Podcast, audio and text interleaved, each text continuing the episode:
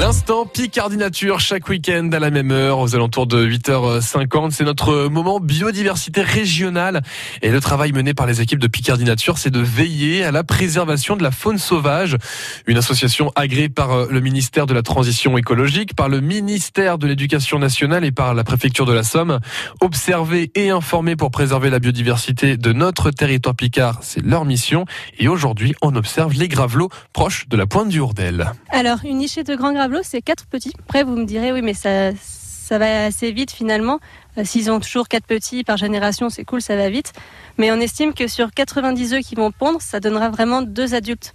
C'est-à-dire entre la sélection au moment de l'éclosion, celle au moment de, de l'élevage et au moment de la migration.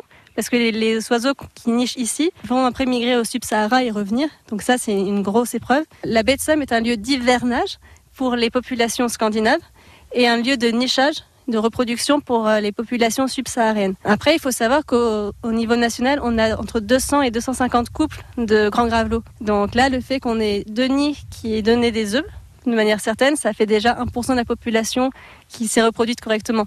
Donc là, on est monté à 4, donc on est monté à 2%. Rien que pour cet exclos-là, qui est le plus petit de nos trois exclos. C'est trois fois rien euh, en termes de mathématiques. C'est trois fois rien, mais c'est très important parce qu'on a un écosystème qu'il faut préserver. Donc ce sont des espèces limicoles qui vont se nourrir dans la vase, qui vont se nourrir aussi de petits insectes.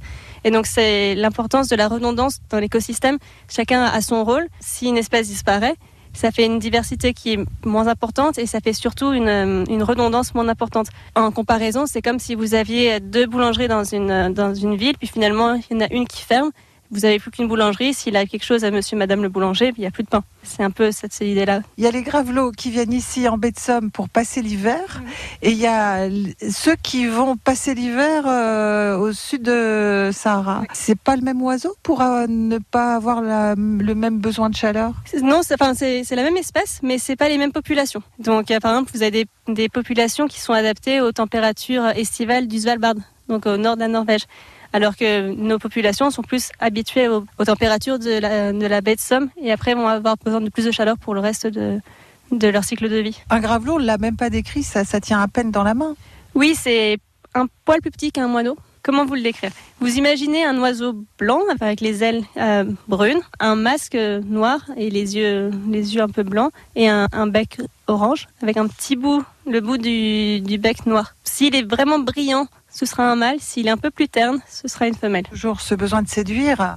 Oui, ou de survivre pour madame. Donc, euh, euh, on a un autre modèle, entre guillemets. Le petit gravelot, c'est la même chose, sauf qu'il a le, il est plus petit encore. Il a le bec noir et le pourtour de l'œil jaune, jaune or. L'instant Picardie Nature qui est à retrouver en photo dès maintenant sur francebleu.fr.